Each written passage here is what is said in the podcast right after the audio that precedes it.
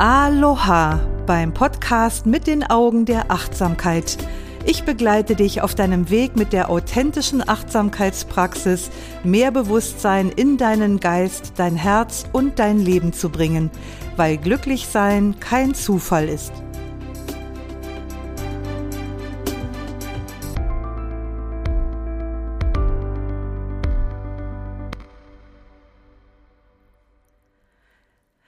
Schön, dass du dabei bist, um meinen Podcast anzuhören. Ich bin Doris Kirch, Achtsamkeitslehrerin und Ausbilderin für Achtsamkeitstrainer. Und heute habe ich ein Thema vorbereitet, das man nicht unbedingt gleich mit Achtsamkeit zusammenbringt. Und es wird diesmal ein etwas längerer Podcast. Also du kannst ihn natürlich auch in zwei oder mehreren Teilen anhören. Und ich kann dir versprechen, es lohnt sich. Vorausgesetzt natürlich, du hast wirklich ein tiefes Interesse an der authentischen Achtsamkeitspraxis und an deiner eigenen inneren Entwicklung. Ja, es geht heute um die bemerkenswerte Geschichte der Neuroanatomen Dr. Jill Taylor, die ungefähr in meinem Alter ist und Jill Taylor hat im Alter von 36 Jahren einen Schlaganfall erlitten und sie hat mit wissenschaftlicher Neugierde beobachtet, wie schrittweise immer mehr ihrer kognitiven Fähigkeiten ausgefallen sind. Sie musste sich auch einer Gehirnoperation unterziehen und hat sich nach dem Totalausfall sämtlicher kognitiver Fähigkeiten und Erinnerungen über acht Jahre lang ins Leben zurückgekämpft. Und sie hat ein Buch darüber geschrieben, das heißt Mit einem Schlag. Und was ich heute erzähle, das sind verschiedene Dinge aus ihrem Buch, die ich so ganz besonders bemerkenswert finde und die mein Verständnis von Achtsamkeit, also ich kann gar nicht sagen, in ein neues Licht gerückt hätten. Es hat viel mehr auf eine ganz spezielle Weise mein fachliches Wissen über die Funktionsweise des Gehirns bestätigt. Aber noch viel mehr bestätigen die Erfahrungen, die Jill Taylor mit diesem Schlaganfall und den Jahren danach gemacht ha hat, was ich als Mensch mit einer hochsensiblen Veranlagung auf einer viel tieferen nonverbalen Ebene schon immer wusste. Also ich habe durch ihre Erfahrungen im Grunde eine Bestätigung meiner eigenen inneren Erfahrungen bekommen. Also für mich persönlich war das auch sehr sensationell. Also ihre Erkenntnisse haben meine Sicht auf mich selbst und meine inneren Erfahrungen und auch den äh, Wert der Achtsamkeitspraxis und nochmal den Blick auf das ganze Leben als solches nochmal sehr geschärft und vertieft. Ich habe mich ja berufsbedingt viel mit Neurowissenschaft beschäftigt und mache das auch immer noch, also vor allem im Hinblick auf die Meditations-, Achtsamkeits- und Bewusstseinsforschung. Und immer schaut man bei diesen Forschungsprojekten in das Gehirn hinein. Es gibt ja diese bildgebenden Verfahren, wo man dann den Meditierenden beim Meditieren sozusagen zuschauen kann. Und Jill Taylor ermöglicht uns einen einzigartigen Blick nicht in das Gehirn hinein, sondern aus dem Gehirn heraus, also in die entgegengesetzte Richtung. Und das finde ich wirklich sensationell. Also hier wird nicht irgendwie rumgedeutet oder rumphilosophiert oder orakelt, sondern jemand spricht über seine ganz persönlichen Erfahrungen mit der Funktionsweise seines Gehirns. Also sie hat sich dabei selber zugeguckt. Jill Taylor lässt uns daran teilhaben, welche fundamentalen Änderungen in Bezug auf Wahrnehmung, Sichtweisen und Verhaltensweisen es haben kann, wenn im Gehirn etwas nicht mehr so funktioniert, wie es angelegt ist. Und sie lässt uns durch ihr Buch daran teilhaben, was wirklich einzigartig ist. Und sie sagt selbst, dass sie in diesem Buch ihre akademische Ausbildung mit persönlicher Erfahrung und Erkenntnis verbindet. Ich möchte dir eben noch sagen, wie ich vorgehen möchte jetzt in dieser Folge. Also ich möchte dir zuerst ein paar Dinge über Jill Taylor erzählen, damit du so eine Idee hast, wer ist das überhaupt und auch dazu, was mit ihrem Gehirn passiert ist. Und bevor ich da weiter in die Tiefe gehe, gebe ich noch mal einen kurzen Überblick über die Anatomie des Gehirns. Also keine Bange. Ich werde dir nur so viel darüber erzählen, wie nötig ist, damit du die folgenden Ausführungen nachvollziehen kannst. Also es geht dabei vor allem eben um die Funktionsweisen von linker und rechter Gehirnhälfte. Und dann werde ich detaillierter auf Jills Erfahrungen eingehen, die sie gemacht hat, als sie nur mit einer Gehirnhälfte leben musste. Also was das für ihr Empfinden und für ihre Fähigkeiten bedeutet hat und natürlich auch, wie sie es geschafft hat, sich wieder ins Leben zurückzukämpfen. Und abschließen werde ich dann den Podcast mit einem Fazit ihrer Erkenntnisse und das führt uns dann tatsächlich direkt ins Thema Achtsamkeit.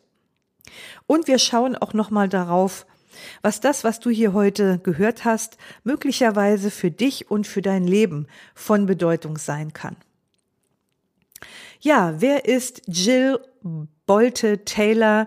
Das ist eine Hirnforscherin, die ist 1960 geboren und sie arbeitete als Neuroanatomin, als sie im Alter von 36 Jahren einen Schlaganfall der linken Gehirnhälfte erlitten hat. Die Ursache dafür war eine unerkannte Fehlbildung von Blutgefäßen in ihrem Kopf und dadurch ist eines Tages eine Arterie geplatzt und es ist zu einer schweren Hirnblutung gekommen, ähm, die dann die ganze rechte Hemisphäre überschwemmt hat, also die rechte Hirnhemisphäre.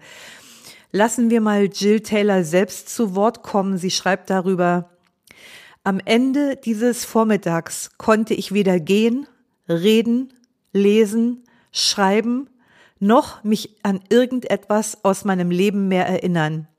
Zusammengekrümmt wie ein Embryo spürte ich, wie ich mich innerlich auf den Tod vorbereitete. Und ich hätte nie gedacht, dass ich meine Geschichte später je einen, einem anderen Menschen erzählen könnte. Und etwas später, am Ende dieses Morgens, nahm mein Bewusstsein nur noch wahr, dass ich eins war mit dem Universum.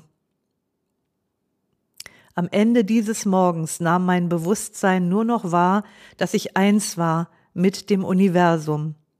Was für eine Erfahrung. Das Buch von Jill Taylor ist eine chronologische Dokumentation, die sie in die Abgründe eines stummen Gehirns gebracht hat, an einen Ort, wie sie selber sagt, des tiefen inneren Friedens. Und sie beschreibt in ihrem Buch dass sie morgens aufwachte und merkte, dass irgendetwas in ihrem Gehirn nicht mehr richtig funktionierte. Aber kommen wir erstmal noch mal so auf die Anatomie des Gehirns zu sprechen. Du weißt ja vielleicht, dass das Großhirn in zwei Hälften unterteilt ist, die auch Hirnhemisphären genannt werden. Und diese beiden Gehirnhälften, die ergänzen sich in ihren Funktionen und sie kommunizieren miteinander über eine Verbindung, das ist wie so ein Steg, den sogenannten Gehirnbalken Corpus callosum genannt. Und jede Gehirnhälfte ist für sich genommen zwar einzigartig, aber in ihrer spezifischen oder anders gesagt, jede Gehirnhälfte ist zwar einzigartig in ihrer spezifischen Funktion und Arbeitsweise, aber das Zusammenwirken beider Hälften, das sorgt für eine einzige nahtlose Wahrnehmung der Welt. Also, dass wir die Welt so erleben, wie wir sie erleben, haben wir der Zusammenarbeit dieser beiden Gehirnhälften zu verdanken und du wirst eben noch sehen, wie sehr sich die Wahrnehmung der Welt verändert, wenn eine dieser Hälften ausfällt. Übrigens ist auch interessant, dass wenn diese Gehirnhälften chirurgisch getrennt werden, wenn also dieser Steg in der Mitte durchtrennt wird, dann kann jede Gehirnhälfte als einzelne unabhängig, unabhängige Persönlichkeit funktionieren.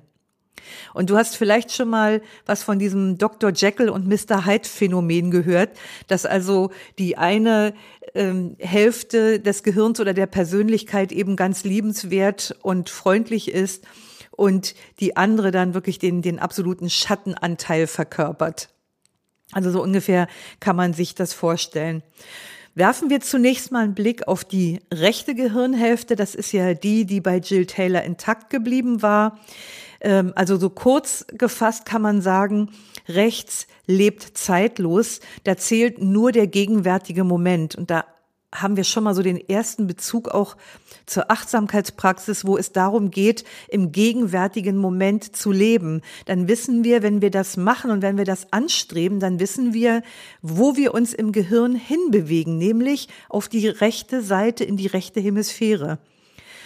Und rechts separiert übrigens auch nicht, sondern nimmt Menschen nur insgesamt als gleichwertige Mitglieder der menschlichen Familie wahr.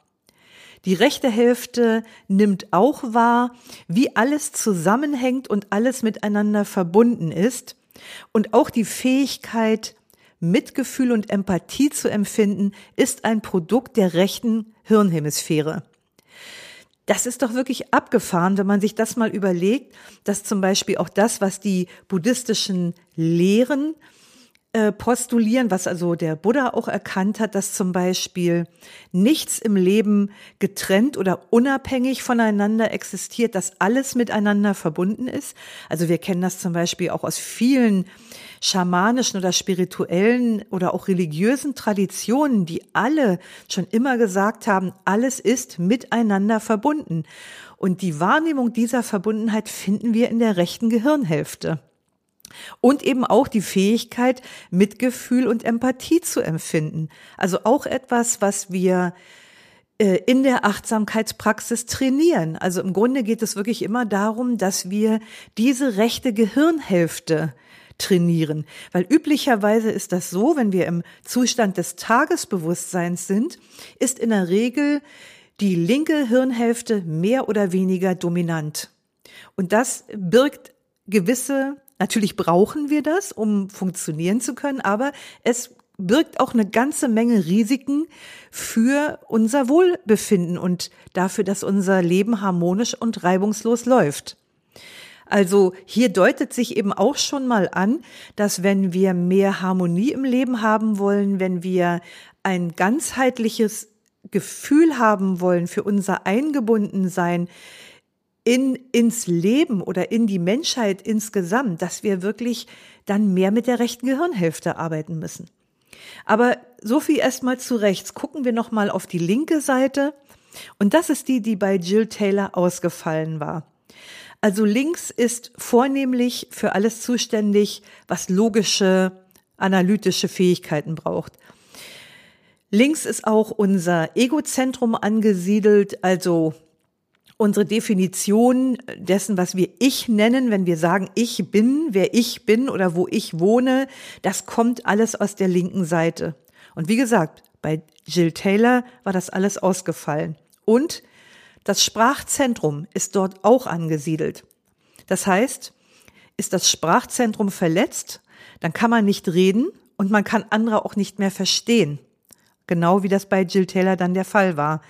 Und die linke Seite reiht normalerweise diese komplexen Momente, die wir quasi rechtshirnig empfinden, diese, diese gegenwärtigen Momente. Links reiht die komplexen Momente in zeitlicher Abfolge auf. Also die linke Gehirnhemisphäre schafft eine zeitliche Chronologie. Und sie nimmt auch jedes kleine Detail wahr. Mir ist das mal aufgefallen mit jemandem, wo ich im Wald unterwegs war. Ähm, wo ich so, wo so mein Blick in die Weite ging und ich gedacht habe, boah, ist das schön hier, so diese Weite, diese großen Bäume, dieses Überspannende, wie so ein großer grüner Himmel. Und mein Begleiter guckte so auf die einzelnen Blätter, auf die Formen und Texturen der einzelnen Blätter und da habe ich gedacht, total lustig, ja. Ich sehe das Tatsache und erlebe das rechtshirnig und er erlebt das linkshirnig. Ich weiß nicht, ob das jetzt so ein Männer-Frauen-Ding ist. Die Dose will ich jetzt auch gar nicht aufmachen hier. Aber ähm, so kann man sehen, wie die unterschiedlichen Gehirnhälften gelagert sind. Ja, die linke Seite kategorisiert, sie analysiert, sie beurteilt, sie hält uns auf dem Laufenden und sie zeigt uns ständig, wo wir im Vergleich mit anderen stehen. Das ist ja auch so eine Sache, ne? diese Vergleiche mit anderen, die uns wirklich Schwierigkeiten machen kann. Also wie, bemerkt, wie schon bemerkt, wir brauchen diese Fähigkeit. Aber wenn diese Fähigkeiten überhand nehmen oder Besitz von uns ergreifen und wenn es nicht mehr genug Ausgewogenheit gibt mit der anderen Seite, dann kriegen wir echt Probleme. Also so viel erstmal jetzt zu dieser zu diesem ganz kleinen Ausflug in das Gehirn. Gucken wir nochmal auf Jill Taylor und auf diese Situation. Sie beschreibt in ihrem Buch, dass sie am Morgen des Schlaganfalls mit einem stechenden Schmerz hinter dem linken Auge aufwacht. Und da sie sehr selten krank ist oder war, hat sie das ziemlich befremdlich gefunden. Und was hat sie gemacht? Um besser draufzukommen, hat sie sich erstmal auf ihren Home-Trainer geschwungen, was sicherlich keine gute Idee war in dieser Situation. Und dann hat sie gemerkt, dass sie so Missempfindungen im Körper hatte, dass der Körper sich nicht angefühlt hat wie sonst. Und sie hat, beschreibt das Gefühl, als äh, konnte sie ihre Bewegungen von außen beobachten. Also so, als wäre sie in einer tiefen Meditation gefangen, der sie nicht entkommen konnte. Und dann war sie nachher doch ziemlich beunruhigt und ist vom Wohnzimmer ins Bad gestolpert und hat dabei bemerkt, dass sie sich nicht mehr flüssig bewegen konnte, sondern dass die Bewegungen eher angestrengt und fast ruckartig waren.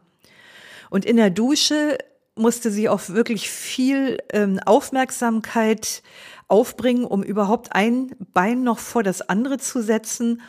Und sie hat sich dann an der Wand äh, abgestützt und hat dann bemerkt, dass die Geräusche des Wassers ihr so laut erschienen, dass sie gemerkt hat, boah, ich habe nicht nur Koordinations- und Gleichgewichtsstörungen, sondern ich bin auch gar nicht mehr in der Lage, Geräusche von außen zu verarbeiten. Das hat sie also auch noch so wahrgenommen. Und was sie auch wahrgenommen hat, ist das, wir haben ja alle dieses ständige, sie nennt das Hirngeplapper, dass wir ständig die, den Geschichtenerzähler haben, dass ständig die Gedanken, dieser Gedankenstrom da ist, der uns irgendwelche Dinge erzählt. Und sie hat dann plötzlich bemerkt, dass dieses Hirngeplapper nicht mehr logisch war. Stattdessen waren die verbalen Gedanken auf einmal unzusammenhängend, sie waren fragmentarisch und sie wurden immer wieder unterbrochen von Momenten völliger Stille. Und als sie sich noch gefragt hat, was, was mit ihr los ist, hat sie anstelle von Antworten immer mehr inneren Frieden erlebt. Also je stiller ihr Sprachzentrum wurde, desto mehr Frieden, Friedlichkeit hat sich in ihr ausgebreitet. Und sie schreibt selber, dass sie sich in einem Zustand von Allwissenheit befunden hat, von Einssein mit dem Universum, also so, als würde sie nach Hause kommen. Also das hat ihr gefallen. Sie schreibt, das hat mir gefallen. Das hat sie überhaupt nicht beängstigt in diesem Moment. Und ihren Körper, den hat sie nicht mehr als Körper empfunden, sondern plötzlich hatte sie das Gefühl, flüssig zu sein. Also sie konnte nicht mehr ausmachen, wo sie anfing und wo sie endete, sondern sie zerfloss sozusagen im Raum. Zitat, zum ersten Mal fühlte ich mich wirklich eins mit meinem Körper. Was für eine Aussage. Zum ersten Mal fühlte ich mich wirklich eins mit meinem Körper. Schon tragisch, dass man dafür erst einen Schlaganfall kriegen muss, ne? Also, ähm, um das nochmal so ein bisschen auch klar zu machen, es waren von dem Schlaganfall ja nicht alle Bereiche des Gehirns betroffen. Also einige Bereiche waren durchaus noch aktiv. Also sie hat zwischendurch immer noch relativ bewusst wahrgenommen, was da passiert. Und offensichtlich äh, waren diese, sage ich mal, geistigen Umnachtungen und Momente der Klarheit, die wechselten sich da immer noch ab. Also zwischendurch gab es immer wieder Momente von Klarheit und Orientierung. Und in einem dieser Momente ist ihr schlagartig klar geworden, dass sie sich in großer Gefahr befunden hat. Und sie schreibt dann, irgendwie gelang es mir, meinen Körper am Funktionieren zu halten. Und erst als ihr rechter Arm plötzlich wie gelähmt runtersackte, da hat sie registriert, und ich zitiere das jetzt auch mal aus dem Buch, ach du liebe Güte, ich habe einen Schlaganfall. Ich habe einen Schlaganfall. Und im nächsten Augenblick durchzuckte mich der Gedanke, wow, das ist ja cool. Ja, also so hat sie das in dem Moment Tatsache noch verarbeitet zu sehen. Ich habe einen Schlaganfall. Oh wow, ist das cool. Und sie wusste auch, wenn sie sich jetzt hinlegen würde, dann würde sie nie wieder aufstehen. Also insofern, das hat sie dann quasi auf Trab gehalten. Sie sagt dazu, in der Weisheit meines Wahns wurde mir klar, dass mein Körper ein kostbares, zerbrechliches Geschenk war und dass dieser Körper wie ein Tor funktioniert, durch das die Energie meines Wesens in einen dreidimensionalen äußeren Raum einströmen kann. Was für eine Sichtweise auf den Körper. Ich muss das direkt nochmal vorlesen. In der Weisheit meines Wahns wurde mir klar, dass mein Körper ein kostbares, zerbrechliches Geschenk war und dass dieser Körper wie ein Tor funktioniert, durch das die Energie meines Wesens in einen dreidimensionalen äußeren Raum einströmen kann. Ja, also da, als ich das gelesen habe, ist mir auch so ein bisschen der Atem gestockt. Was für eine Wahrnehmung, also wie wir uns selber erleben und erfahren können, wenn nur im Gehirn bestimmte Dinge anders funktionieren, als sie gewohnheitsmäßig funktionieren. Und was für eine Beziehung zum Körper sich dadurch aufbaut, durch diese Sichtweise. Also ich fand das sensationell. In ihrem Buch schildert Jill Taylor die folgende Stunde nach dem Schlaganfall sehr ausführlich und das ist auch wirklich total faszinierend, weil sie ja zum einen halbwegs wusste, was da passiert war und in welcher Gefahr sie sich befand und auch was sie tun musste, um sich Hilfe zu holen. Nur standen ihr natürlich Möglichkeiten nur noch sehr begrenzt zur Verfügung. Also eine von diesen ähm, Teilsituationen, die möchte ich gerne nochmal ansprechen. Äh, zum Beispiel wollte sie in ihrem Institut anrufen, äh, um da Hilfe zu bekommen, aber sie konnte inzwischen nicht mehr Zahlen als Zahlen erkennen. Also sie wusste wohl noch, dass sie mit dem Telefon anrufen muss und wo die Telefonnummer war. Und dann hat sie eine Visitenkarte genommen und sie hat gesagt, also Zahlen waren für sie nicht mehr Zahlen, sondern das waren einfach Kringel, irgendwie gemalte Gebilde. Und sie hat dann verglichen die, die Kringel quasi auf der Visitenkarte mit den Kringeln auf dem Telefon. Und was dann so ähnlich aussah, das hat sie dann gedrückt. Also absolut faszinierend. Sie sagt, A hatte keine Verbindung mehr zu B und eins stand nicht mehr in Beziehung zu zwei. Also der Verstand konnte keine logischen Abfolgen mehr herstellen. Und als sie dann endlich den Kollegen an der Strippe hatte, als das Tatsache funktioniert hat, hat sie festgestellt, dass sie nicht mehr sprechen kann. Also sie wusste, was sie sagen wollte, aber sie hat es nicht mehr rausgekriegt. Also sie hat dann offensichtlich nur irgendwie gestöhnt, geröchelt, gestammelt, aber glücklicherweise hat der Kollege erkannt, dass sie das war und konnte dann Hilfe einleiten. Und ich zitiere nochmal etwas, was sie zu dieser Situation geschrieben hat, weil das auch wieder so, so enorm bemerkenswert ist. Mittlerweile hatte ich begriffen, dass ich kein normales menschliches Wesen mehr war. In meinem Bewusstsein gab es die Unterscheidungsfunktionen meiner analytischen linken Hirnhälfte nicht mehr, und ohne diese einschränkenden Gedanken betrachtete ich mich nicht mehr als Individuum, da meine linke Gehirnhälfte mir nicht mehr ermöglichte, mich als komplexen Organismus zu begreifen, trieb mein Bewusstsein ungehindert in die friedliche Freude meiner rechten Hirnhälfte. Meine Seele war so groß wie das Universum und trieb in einem grenzenlosen Ozean.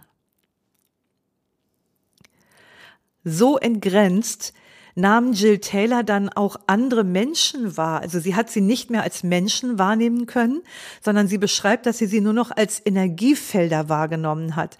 Und sie hat äh, gerade aus der, äh, der Zeit im Krankenhaus beschrieben, dass ihr die Energie von manchen Menschen sehr angenehm war, die sehr ruhig und sehr sanft waren, die leise äh, auf sie eingesprochen haben, Blickkontakt gehalten hatten, die geduldig waren. Und dann gab es Menschen, die eine andere energetische Qualität hatten, die ihr direkt Angst gemacht haben. Sie hat auch gesagt, dass sie Stress sehr deutlich wahrnehmen kann. Also wie gesagt, sie ähm, oder wahrnehmen konnte. Sie konnte die Menschen nicht mehr als Menschen wahrnehmen, aber sie hat die Energie wahrgenommen. Und sie konnte auch die Worte nicht mehr verstehen, aber was sie wahrnehmen konnte, war Gesichtsausdruck und Körpersprache. Also da hat sie geschrieben, das sprach Bände. Und manche gaben mir Energie und manche nahmen mir meine Energie. Also auch das finde ich so interessant, weil ich glaube, jeder von uns kennt das, dass wir manchmal mit Menschen zusammen sind, wo wir das Gefühl haben, ähm, da kriegen wir Energie oder da gibt es einen lebendigen Austausch von Energie und dann gibt es andere, wo wir das Gefühl haben, da, danach sind wir einfach energieleer, energielos, müde, irgendwie geschwächt. Und ich fand das wirklich faszinierend, wie, wie treffend sie das aus dieser Erfahrung heraus bestätigen konnte. Ja, einige Wochen nach dem Schlaganfall musste sich dann Jill Taylor einer Gehirnoperation unterziehen weil sie einen Golfballgroßen Blutklumpen im Gehirn hatte, der natürlich dann auf das gesunde Gehirngewebe gedrückt hat und dadurch entstand natürlich ein Teil dieser Insuffizienzen und das hatte dann nachher, also das ist alles gut verlaufen und hatte auch eine sofortige leichte Verbesserung ihrer Fähigkeiten zur Folge. Also das ähm, Sprachvermögen kam dann langsam wieder zurück, aber sie musste das wirklich alles Schritt für Schritt von Anfang an lernen. Und sie hatte dabei großes Glück, dann als sie aus dem Krankenhaus entlassen wurde, ist ihre Mutter zu ihr gezogen. Erstmal hat quasi mit ihr über Monate, wenn man so will, Reha gemacht und die Mutter hat sich da also als wahrer Segen entpuppt mit einer unglaublichen Energie und Kreativität und Liebe hat sie mit ihrer Tochter gearbeitet, um, wie Jill Taylor das selber nennt, so Datei für Datei zu öffnen.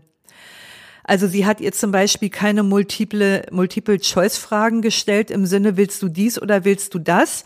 sondern äh, sie, sie hat sie zum Beispiel gefragt, möchtest du, sage ich mal, einen Hawaii-Toast zum Mittagessen haben? Und dann mu musste die Jill erstmal in ihrem Gehirn nach Hawaii-Toast kramen. Und ähm, oder möchtest du lieber eine Nudelsuppe? So, also da musste sie erstmal nach Nudelsuppe gucken und mit dieser unglaublichen Geduld und Geschicklichkeit hat ihr die Mutter dabei geholfen, also immer mehr wieder sich die, die Fähigkeiten des Gehirns zu erschließen. Also so, dass sie dann im Laufe der nächsten acht Jahre so Stück für Stück immer mehr Fähigkeiten zurückgewinnen konnte. Und sie schrieb, das fand ich auch sehr beeindruckend, dass vor allem die emotionale Heilung ein quälend langsamer, aber wie sie sagt, lohnenswerter Prozess gewesen ist. Denn sie hat irgendwann auch bemerkt, je mehr sie die Fähigkeiten der linken Hirnhemisphäre zurückerlangt hat, desto mehr hat sie angefangen, andere Menschen oder äußeren Umständen die Schuld an ihren Gefühlen zu geben. Also auch ganz interessant für diejenigen, die unter uns die Achtsamkeit lehren, die MSR lehren. Und sie hat dann auch gleichzeitig erkannt, dass niemand außer ihr selbst und ihrem Gehirn die Macht hatte, sie etwas fühlen zu lassen. Das ist ja auch was, was zum Beispiel so unsere Ausbildungsteilnehmer äh, auch nicht unbedingt sofort erkennen, die immer noch so diese Idee haben, andere Menschen sind dafür verantwortlich oder das Leben oder Umstände, wie ich mich fühle. Und Jill Taylor hat ganz klar erkannt, was wir auch lernen, was wir auch aus der buddhistischen Psychologie wissen. Niemand macht das für uns. Ich mach das. Ich treffe die Entscheidungen. Lassen wir Jill noch mal zu Wort kommen. Niemand von außen konnte mir den Frieden in meinem Herzen und meinem Geist nehmen. Das konnte nur ich. Ich habe zwar nicht die totale Kontrolle über das, was in meinem Leben geschieht, aber ich bin verantwortlich dafür, wie ich meine Erfahrung wahrnehmen möchte. Das ist genau das, was wir in der Achtsamkeitspraxis lehren. Niemand von außen konnte mir den Frieden in meinem Herzen und meinem Geist nehmen. Das konnte nur ich. Ich habe zwar nicht die totale Kontrolle über das, was in meinem Leben geschieht, aber ich bin verantwortlich dafür, wie ich meine Erfahrung wahrnehmen möchte. Genau das ist das, was John Kabat-Zinn auch sagt. Wir können die Wellen nicht anhalten, aber wir können lernen, sie zu surfen. Das ist das Ding mit den ersten und den zweiten Pfeilen. Die ersten Pfeile der Existenz, die uns treffen, das sind Dinge, die im Außen eintreffen, wie jetzt zum Beispiel die Corona-Pandemie. Dafür können wir nichts. Aber die zweiten Pfeile, das sind Pfeile, die wir selber abschießen. Nämlich, das ist unsere Reaktion darauf und unsere Art, mit diesen ersten Pfeilen umzugehen. Und die meisten Pfeile, die uns treffen, sind zweite Pfeile, nicht erste. Und das hat sie ganz genau unbestechlich erkannt in ihrer Situation. Ja, also das muss ich jetzt hier natürlich ein bisschen abkürzen. Das ist äh, dieser schrittweise Prozess, wie sie sich ins Leben zurückgekämpft hat. Also ich fand das spannender als jeden Krimi und wohlbemerkt, ich habe vor dem Podcast das Buch zum, glaube ich, zum dritten Mal gelesen. Ich habe es vor Jahren schon mal gelesen und fand das schon sehr bemerkenswert. Aber diesmal habe ich gedacht, man nimmst du mal auf für den Podcast und erzählst mal ein bisschen was darüber, weil es einfach so toll ist. Ich kann natürlich jetzt hier aus Zeitgründen nicht auf die ganzen Details eingehen, aber du kannst dir dieses Buch mit einem Schlag ja auch selber kaufen, wenn dich das interessiert und das selber nachlesen, so, ne? Ich möchte jetzt so, wenn wir ein bisschen mehr jetzt auch schon zum Ende kommen, obwohl das Ende wird noch ein bisschen dauern, kann ich schon mal so sagen, ähm, möchte ich aber jetzt noch mal so die Erkenntnisse von Jill Taylor aus der Metaperspektive betrachten. Also mich hat zum Beispiel beeindruckt, dass ihr Sein aus der rechten Hemisphäre heraus so friedvoll war, dass sie überlegt hat, ob sie sich die Fähigkeiten der anderen Seite, also der linken Hemisphäre, überhaupt aneignen möchte. Sie hat echt darüber nachgedacht, wie hoch ist der Preis, weil sie gemerkt hat, je mehr Erkenntnisse ich habe, desto mehr steigt auch mein Unfrieden. Das raubt mir meinen inneren Frieden, den ich vorher in der rechten Gehirnhemisphäre gefunden habe und den ich geliebt habe. Und sie hat sich gefragt, möchte ich den Kontakt zu diesen Zellen wiederherstellen, die so eng mit egozentrischen Bedürfnissen, mit Aggression und mit Angst zusammenhingen. Und Zitat, wie viel muss ich von meiner neu entstandenen Persönlichkeit opfern, um die Fähigkeiten meiner linken Hälfte wiederzuerlangen? Wie viel muss ich von meiner neu entstandenen Persönlichkeit opfern, um die Fähigkeit meiner linken Hälfte wiederzuerlangen? Ja, was ich jetzt mache, jetzt werde ich mal an der Stelle in diesem Podcast hier ein wenig kreativer, weil ich habe jetzt hier das Buch vorliegen und habe mir da so bestimmte Sachen angemerkt, angemarkert, die ich noch so bemerkenswert fand und möchte jetzt einfach mal so ein bisschen ähm, locker äh, darauf eingehen.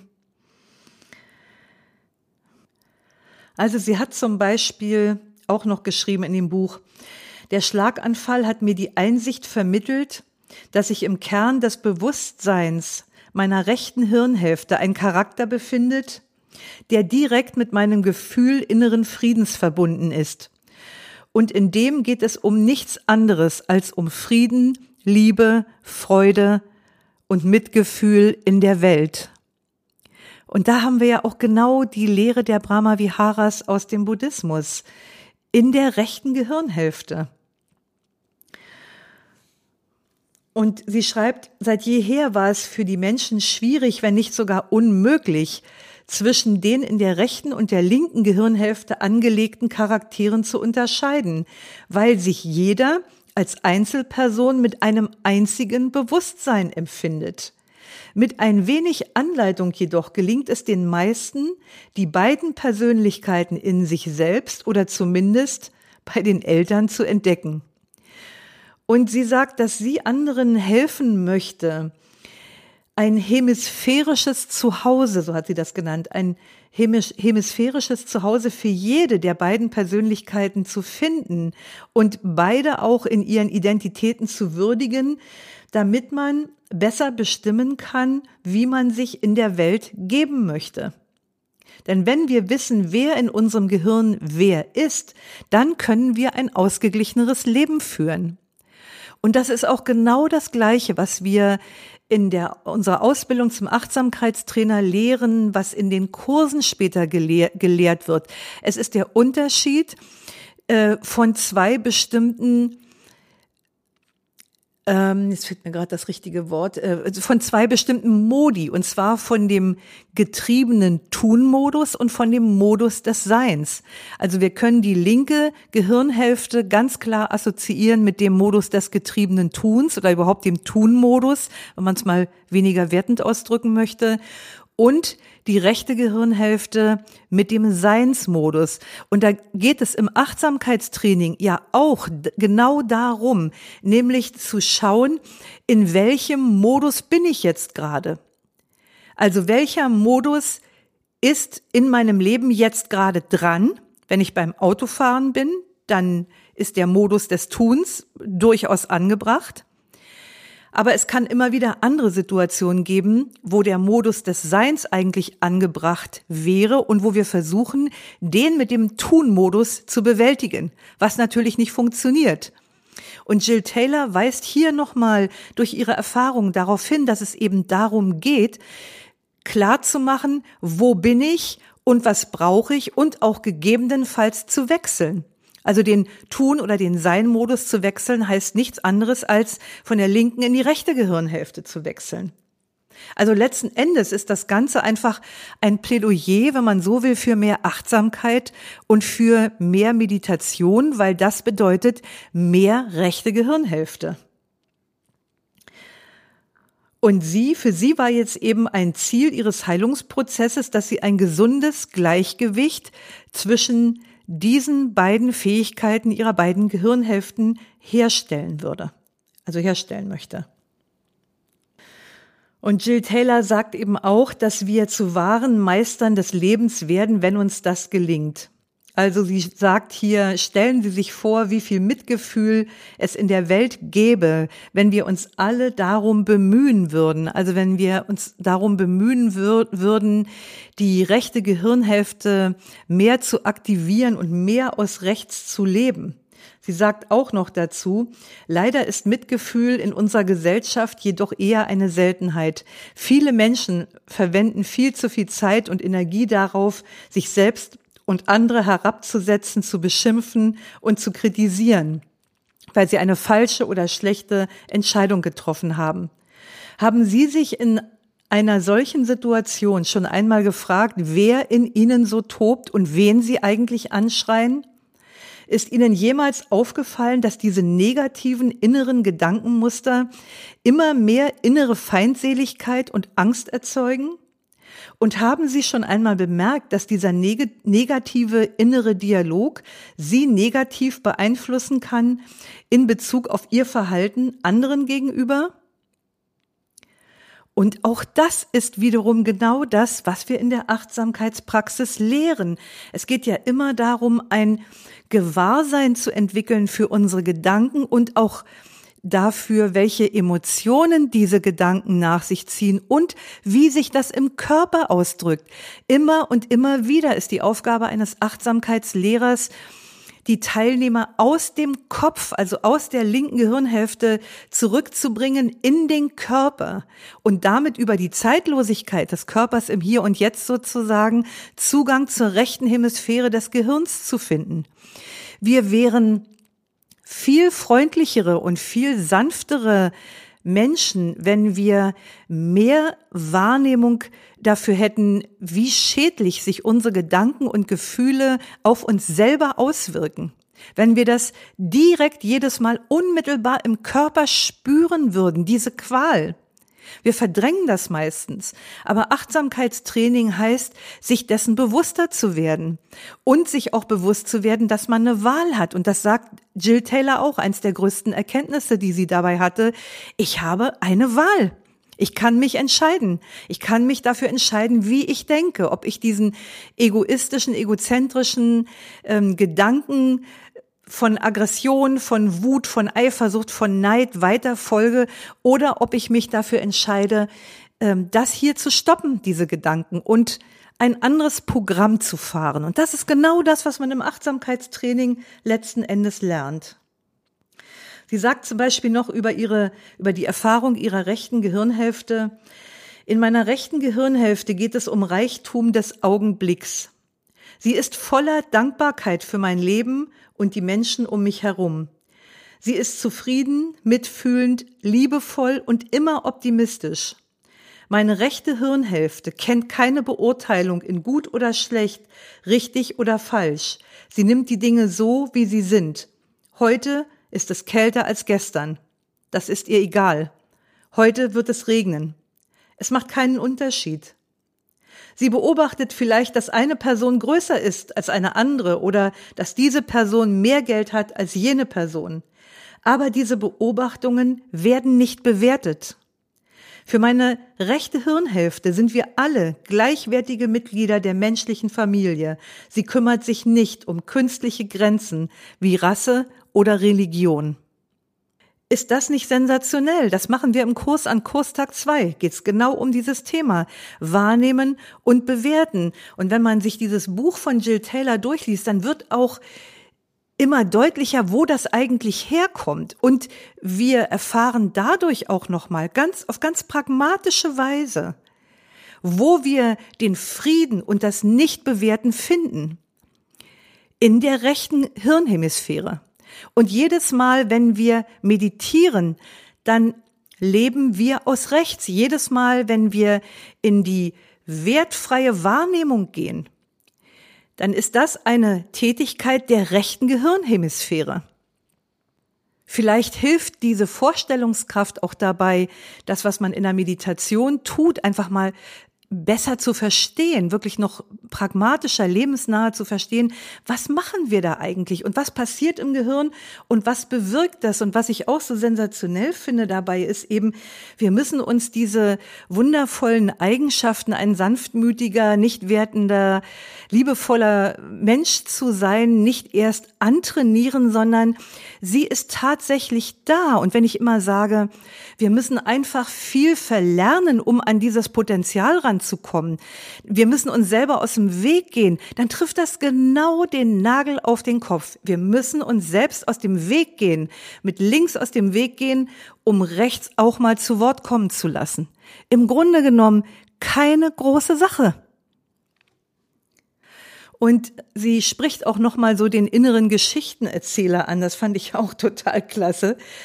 Sie schreibt, als die Sprachzentren meiner linken Hirnhälfte sich erholten und wieder funktionierten, beobachtete ich oft stundenlang, wie mein Geschichtenerzähler Schlussfolgerungen aus einer selbst minimalen Information zog, bis mir klar wurde, dass meine linke Hirnhälfte vom Rest meines Gehirns tatsächlich erwartete, ihr die Geschichte zu glauben, die sie erfand. Wie sensationell! Was lehren wir? Don't believe everything you think. Glaub nicht alles, was du denkst. Hier haben wir eine ganz wunderbare Bestätigung dafür, weshalb wir auf dem richtigen Weg sind, wenn wir das in unseren Kursen vermitteln.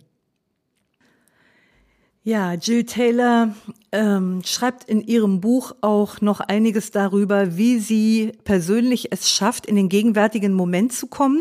Fand ich auch sehr interessant und immer spielt der Körper dabei die tragende Rolle, also die einzelnen verschiedenen Sinnesempfindungen.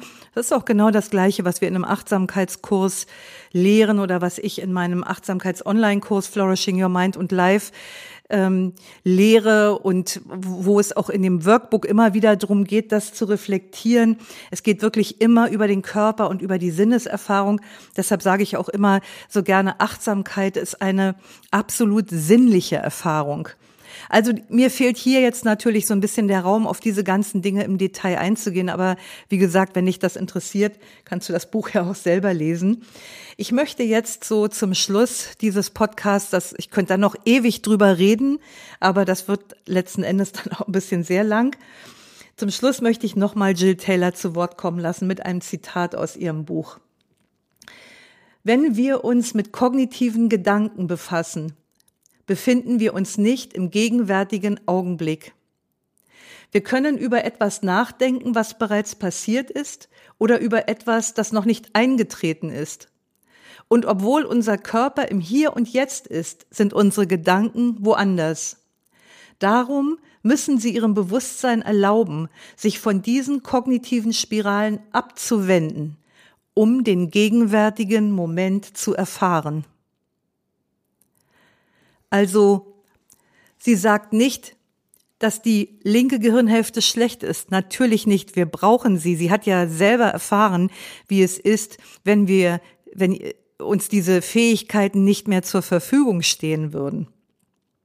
Aber es geht eben darum, diese Ketten abzubrechen. Es geht darum, ein Gefühl dafür zu haben, für die Qualität, für die energetische Qualität auch dessen, was wir denken, was wir fühlen oder wie wir uns verhalten. Und nicht nur, um Saubermänner zu werden, also nicht nur, um vor anderen damit gut dazustehen sagen, schau mal, was ich für ein toller Mensch bin, sondern das geht um uns selber, das selber zu fühlen. Wenn ich neidisch bin auf eine andere Person, weil die etwas hat, was ich mir wünsche, wie fühlt sich das in meinem Körper an? Und wenn ich das unmittelbar erfahre in diesem Moment, dann merke ich, boah, das fühlt sich schlecht an und ich möchte das gar nicht haben.